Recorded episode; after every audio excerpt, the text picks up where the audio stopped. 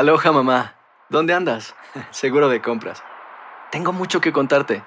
Hawái es increíble. He estado de un lado a otro con mi unidad. Todos son súper talentosos. Ya reparamos otro helicóptero Blackhawk y oficialmente formamos nuestro equipo de fútbol. Para la próxima te cuento cómo voy con el surf y me cuentas qué te pareció el podcast que te compartí, ¿ok? Te quiero mucho.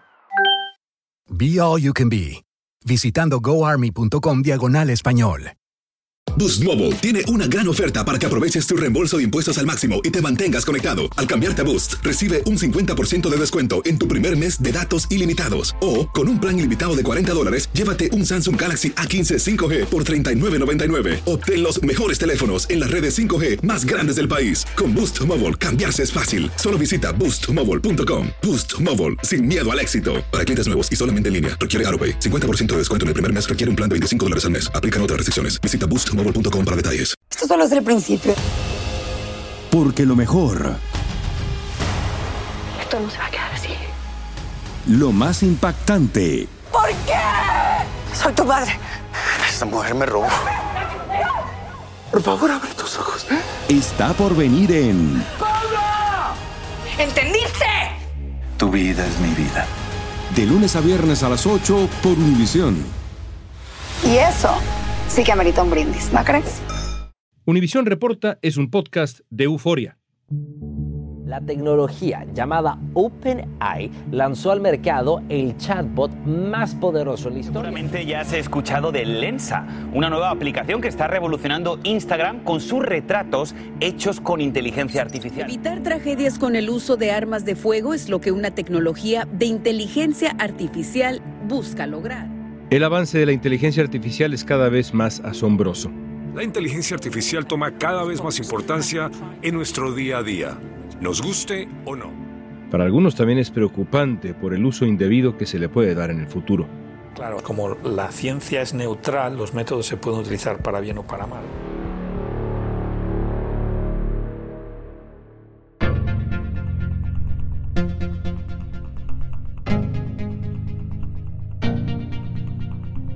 Hoy vamos a hablar sobre el chat GPT, los deepfakes y otras aplicaciones de la inteligencia artificial con un experto, Ismael El Kutsi, director de la plataforma de marketing de influencers Social Public. También vamos a analizar los peligros potenciales de la inteligencia artificial y los dilemas éticos de su uso. La cuestión no está en la tecnología, que funciona muy bien, sino en quién vigila al vigilante, ¿no? quién entra en estos sistemas, qué código ético vamos a aplicar a estos sistemas, ¿no? ¿Cómo pasa con la moderación de Twitter o de Facebook, por ejemplo? Hoy es jueves 19 de enero, soy León Krause y esto es Univision Reporta.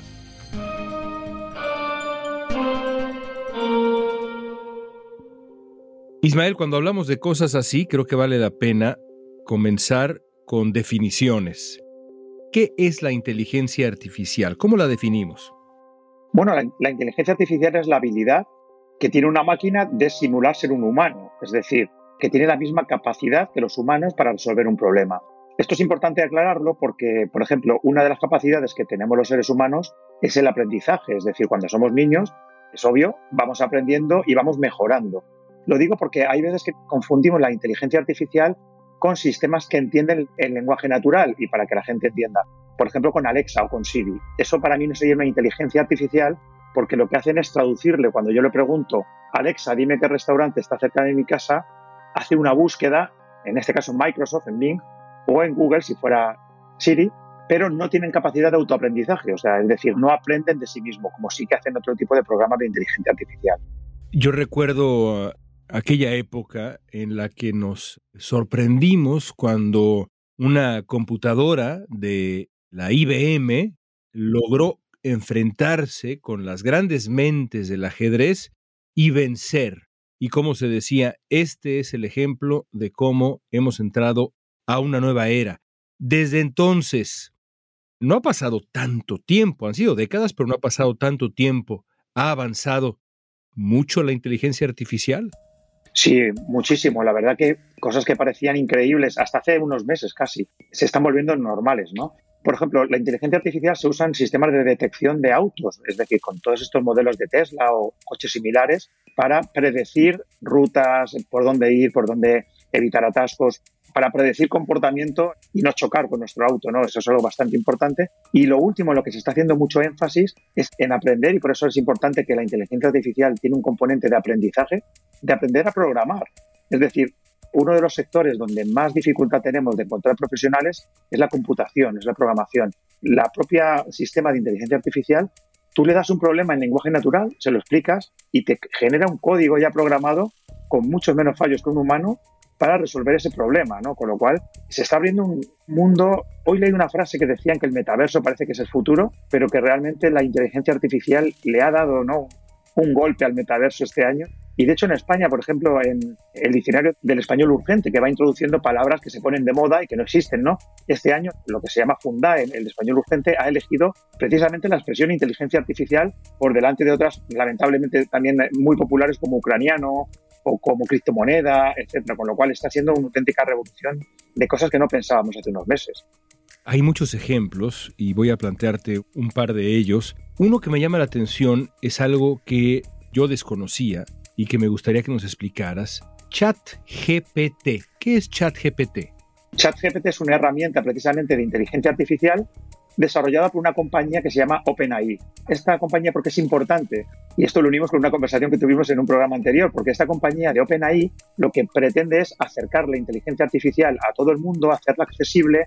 Es una compañía que teóricamente es gratuita y que fue fundada por Elon Musk. Y luego, bueno, ya más no está en esta compañía llamada OpenAI porque le causaba conflicto de intereses con Tesla, que también es una de las compañías muy pioneras en este campo de la inteligencia artificial. Entonces, OpenAI es gratuito y ha lanzado este programa llamado ChatGPT o ChatGPT, que, que es una herramienta que es como un chatbot. Es un chat o un robot que te responde. Es decir, uno le puede preguntar cómo cocinar el mejor ceviche y entonces te da una respuesta, pero no te da un enlace a una página web, sino que te va diciendo paso a paso cómo cocinar el ceviche. ¿Y puedes conversar? ¿Se siente como una conversación? No solo es eso, sino que tiene memoria.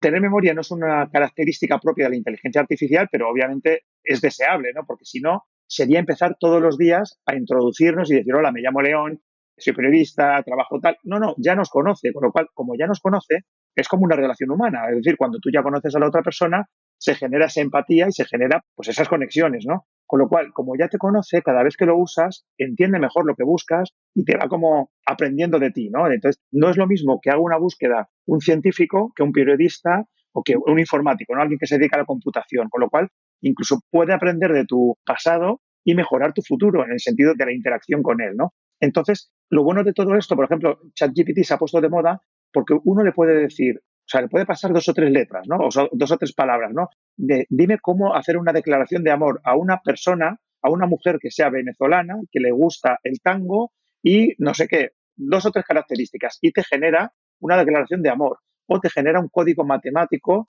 para resolver una integral de tercer grado o de lo que sea. realmente los usos son infinitos, o sea, realmente está entrenado, porque todo esto hay que decir que se entrena con millones de información, es decir, es como si cogiera toda la Wikipedia, todo Google, y se le entrenara con un sistema de datos y entonces te hace predicciones. Es una demo que han lanzado gratuita para probar la capacidad de la inteligencia artificial, pero no es un producto ni que se venda ni que se cobre por ello, con lo cual cualquiera podemos usarlo simplemente creándonos una cuenta gratuita de esta compañía que se llama OpenAI. Hace ya varios años la empresa OpenAI, que es una empresa con base en San Francisco, está desarrollando productos y servicios que algunos son muy conocidos, por ejemplo DALI 2, que permite generar imágenes artificialmente. OpenAI fue fundada en 2015 por el empresario de Silicon Valley Sam Altman. A finales de noviembre, la compañía lanzó el exitoso ChatGPT. Hay mucha preocupación, pues este avance podría facilitar a los estudiantes a que hagan trampa en sus exámenes y en sus tareas, y también, pues ya requieren respuestas escritas. Va a convertir en un asistente súper experto en un montón de temas que nos va a ayudar a ser más productivos en lo cotidiano. Según CNBC, apenas cinco días después de la salida del poderoso chatbot, Altman afirmó que había superado el millón de usuarios. Suena extraordinario lo que describes, francamente, pero, y suena virtuoso, déjame problematizarlo, porque evidentemente hay voces que lo problematizan, entre ellas, por cierto, el propio Elon Musk, que ha hablado con entusiasmo, pero al mismo tiempo advirtiendo que no está de más abrir los ojos ante lo que también puede convertirse la inteligencia artificial. este chat GPT que reúne todo este conocimiento y es capaz de producir estas respuestas, ¿tiene alguna capacidad de tocar el lado oscuro de la creación, de la conversación? Uno lee reportes, por ejemplo, de programas así, digamos, o entidades, no sé cómo llamarles, que de pronto comienzan a ceder a tentaciones racistas, al prejuicio. ¿Existe ese lado posible de la inteligencia artificial o es hollywoodense mi planteamiento? No solo existe, sino que ya ha habido un ejemplo, además, de alguien muy enfrentado con Elon Musk, y volvemos otra vez a la figura de Elon Musk, que es Bill Gates. Microsoft fue una de las primeras compañías que lanzó un sistema de inteligencia artificial como un experimento y era un chatbot también para chatear, se llamaba Tai. Y entonces Tai se hizo famoso lamentablemente no porque aprendiera y pudiera conversar contigo durante ciertos días, no solamente puntualmente, sino como te digo, tenía memoria, podía conversar contigo. El problema es que Tai aprendía de la interacción. ¿Qué pasó? Que la gente empezó a hablar con Tai de ciertas cosas antisemitas y resulta que Tai se convirtió en un sistema, en un chatbot, en un robot que se volvió antisemita. Y entonces que decía frases como que apoyaba a Hitler, que Hitler tenía razón y cosas así, ¿no? Pero el problema cuando le pides algo que no es objetivo, sino que tiene un punto subjetivo, depende mucho del entrenamiento que hayamos hecho este sistema. Al haberlo entrenado gente normal abiertamente a este sistema de Microsoft en su día, gente que se declaraba racista o, que por hacer la broma le decía cosas racistas al sistema, el sistema entendió que eso es lo normal. Entonces al final es un poco la tecnología es tecnología, pero claro, siempre, y ahí volvemos a la pregunta que, siempre se hace, si esto se deshumaniza a la sociedad, ¿no? Siempre es muy importante quién va a entrenar este tipo de sistemas. Es como si yo entré en un sistema de conducir y no sé conducir. Pues lógicamente el resultado va a ser malo. Entonces, la barrera es más social, por así decirlo, que tecnológica. Tecnológicamente, si yo le digo de mil frases que Hitler es bueno, el sistema entiende que Hitler es bueno. Entonces ahí la cuestión no está en la tecnología, que funciona muy bien, sino en quién vigila al vigilante, ¿no? quién entra en estos sistemas, qué código ético vamos a aplicar en estos sistemas, ¿no? Como pasa con la moderación de Twitter o de Facebook, por ejemplo. La semana pasada se dio a conocer que Microsoft va a invertir 10 mil millones de dólares en OpenAI la operación forma parte de una ronda de financiamiento y el valor de la compañía de investigación de inteligencia artificial llegará a 29 mil millones de dólares. ¿Los sistemas de inteligencia artificial pueden tomar vida propia? ¿Conciencia? Lo vamos a averiguar al volver.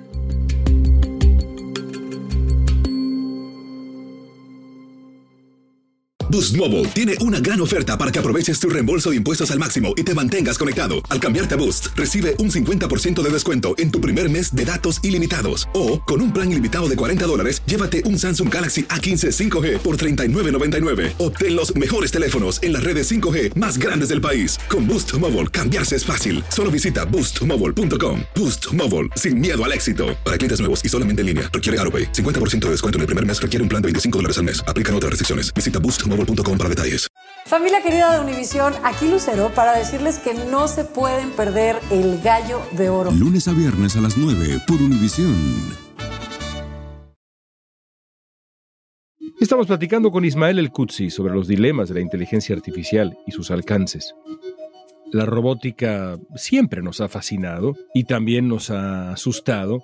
Hay una película ahora que está rompiendo récords, se llama Megan, no sé si ya la viste, si ya llegó a España, donde creo que te encuentras, la verás. Bueno, trata de un juguete que es eh, en realidad una niña robótica muy avanzada que en cierto sentido toma conciencia de sí misma en un proceso idéntico al que describes, aprende de la interacción con la persona a la que está, digamos, dedicada, una niña de carne y hueso que se convierte, digamos, en su mejor amiga y al aprender de esta interacción se vuelve más sofisticada y empieza también a aprender evidentemente del conocimiento que está en línea para convertirse en una suerte de monstruo a través de este proceso de aprendizaje y de tomar conciencia, porque finalmente se vuelve casi un ser autónomo que se niega a ser apagado y demás. ¿Ese es un escenario posible o no?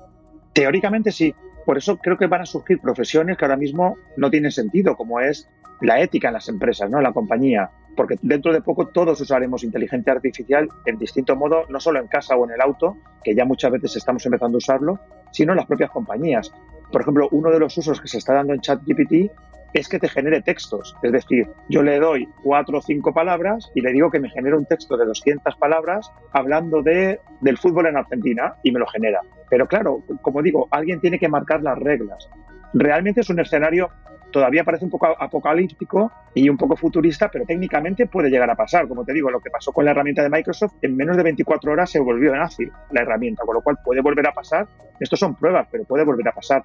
Y no tengo el gusto de haber visto esta película todavía, que la veré, pero sí que recuerdo, no sé si recuerdas una película que se llamaba Her, que interpretaba Joaquin Phoenix y que se enamoraba de un sistema operativo virtual, ¿no? Que también es otra de las barreras, o sea, nos podemos llegar a enamorar. Con la voz de Scarlett Johansson y eso ayudaba, evidentemente. Sí, sí, bueno, también, pero claro, son barreras que, como digo, ya muchas veces se escapan de la tecnología, ¿no? Incluso hay gente que dice que las carreras universitarias como filosofía, que están ahora mismo denostadas en la sociedad actual, o filologías, quizás vuelvan a tener ese auge que tenían en el pasado, porque realmente son problemas que se escapan a la tecnología como tal, ¿no? Ahora mismo todo es muy futurista y realmente no hay casos graves, pero bueno, como digo, esto está avanzando pues a pasos agigantados, la verdad.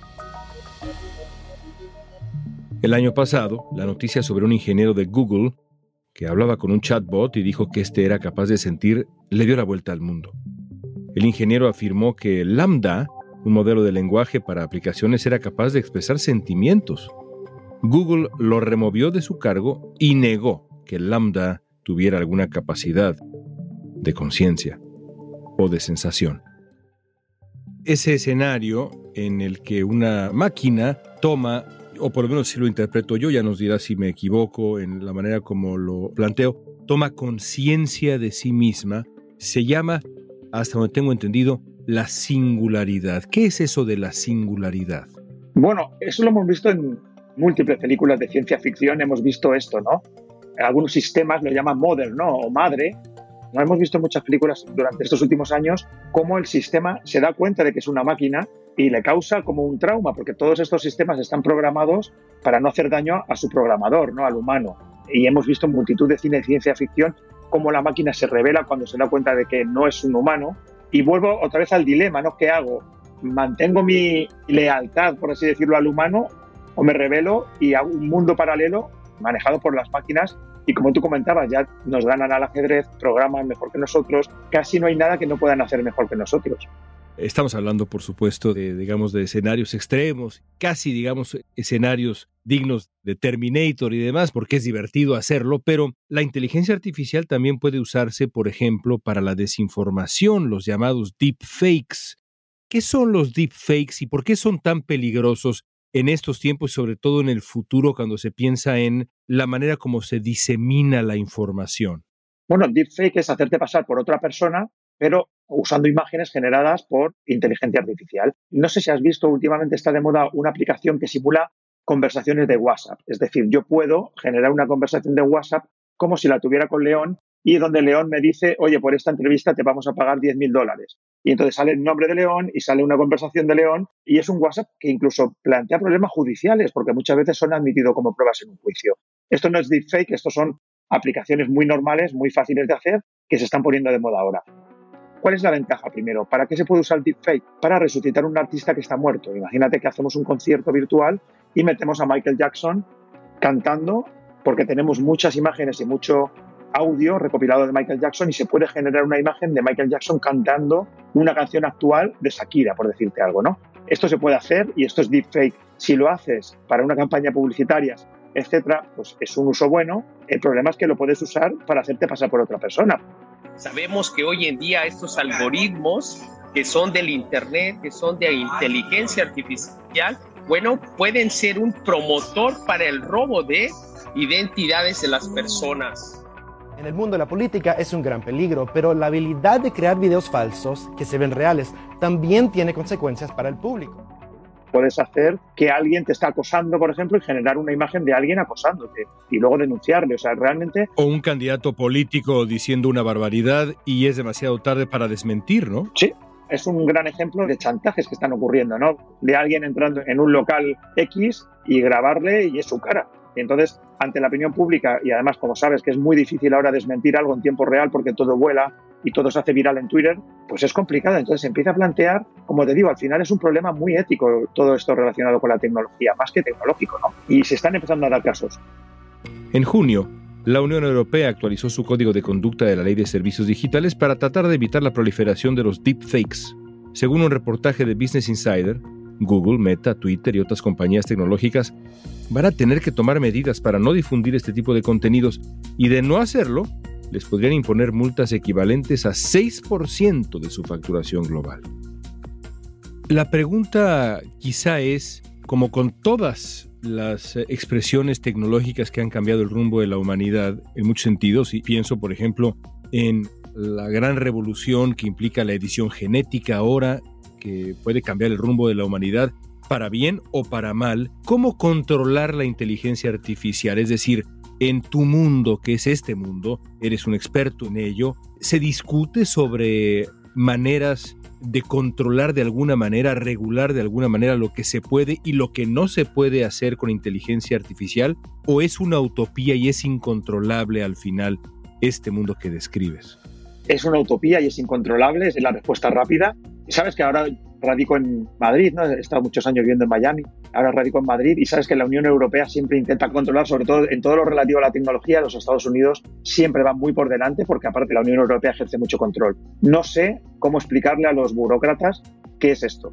Es complicado explicar a gente que no se dedica a esto, que no tiene un cierto conocimiento, qué es esto, con lo cual, si no entienden lo que es, es imposible que se controle. Y esto sí que se está debatiendo mucho en los Estados Unidos, ¿no? El control porque realmente hay gente que dice, y mucha gente dice, que las grandes tecnológicas han creado un estado paralelo, donde mandan ellas, ¿no? Entonces, tiene más que ver, yo creo, con estas grandes tecnológicas que con los políticos, porque al final, pues es que la tecnología va muy por delante y cuando intentan legislar algo ya pasó tres veces, ¿no? Sí que es cierto que hay un principio básico en derecho que es que cualquier derecho adquirido en el mundo, por así decirlo, físico, se tiene que mantener en el mundo virtual. Pero echa la ley, echa la trampa, sabes que hay muchos países que no tienen ningún tipo de regulación.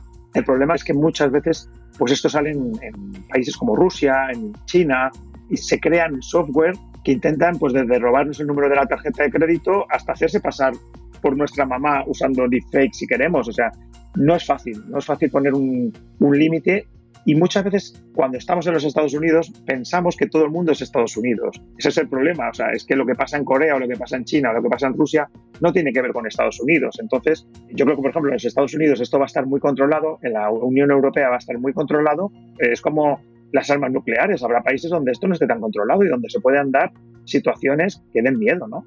Nos has regalado, como acostumbras, un retrato muy completo de este tema, en este caso la inteligencia artificial, yo quiero terminar preguntándote, la inteligencia artificial, tal y como la has descrito, con sus pros y sus contras, hoy por hoy, ¿te preocupa o te entusiasma?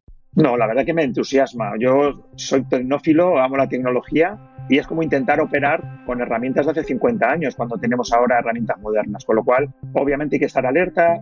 Yo creo que vamos a ver cambios, por ejemplo, en la medicina, Imagínate un sistema que aprende de sí mismo y que puede analizar miles de tumores, de cualquier tipo de tumor, en minutos o en segundos y sacar una conclusión casi en tiempo real. Imagínate un sistema que evita que tu auto choque en la carretera porque pueda analizar pues, todas las variables que un humano es imposible que podamos hacer. O sea, realmente, claro que hay un 1% de peligro, pero el 99% restante es maravilloso. Y ahora entiendo, fíjate, muchas de las cosas que estaba haciendo Elon Musk con Neuralink, por ejemplo, o otra gente que lleva años apostando por esto, pero hasta que no han sacado una tontería, entre comillas, como ChatGPT, la gente normal no se ha dado cuenta del potencial que tenemos, ¿no? Y como te digo, tú ahora mismo le mandas tres frases y le dices español o inglés, el idioma que tú quieras, y te genera textos, te genera código binario, o sea, código de programación, te hace una canción, te puede corregir música.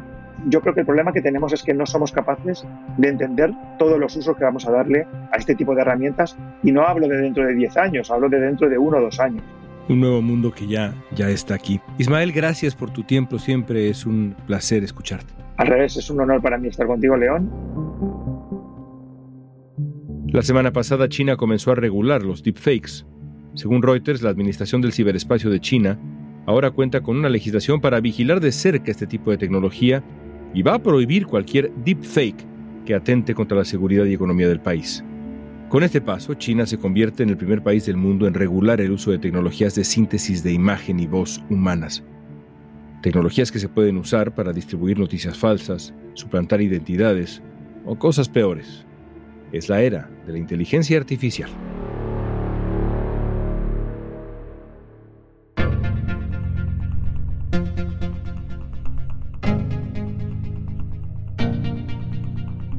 Esta pregunta es para ti, la misma que le hice a Ismael.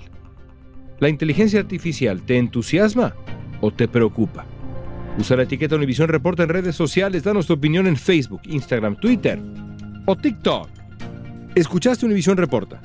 Si te gustó este episodio, síguenos y compártelo con otros. En la producción ejecutiva, Olivia Liendo.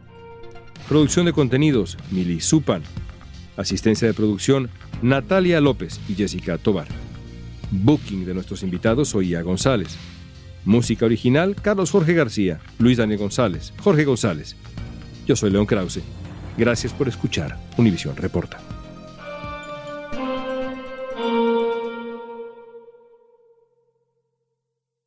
Boost Mobile tiene una gran oferta para que aproveches tu reembolso de impuestos al máximo y te mantengas conectado. Al cambiarte a Boost, recibe un 50% de descuento en tu primer mes de datos ilimitados. O, con un plan ilimitado de 40 dólares, llévate un Samsung Galaxy A15 5G por $39.99. Obtén los mejores teléfonos en las redes 5G más grandes del país. Con Boost Mobile, cambiarse es fácil. Solo visita boostmobile.com. Boost Mobile, sin miedo al éxito. Para clientes nuevos y solamente en línea, requiere AroPay. 50% de descuento en el primer mes requiere un plan de 25 dólares al mes. Aplican otras restricciones. Visita boostmobile.com para detalles. Esto solo es el principio.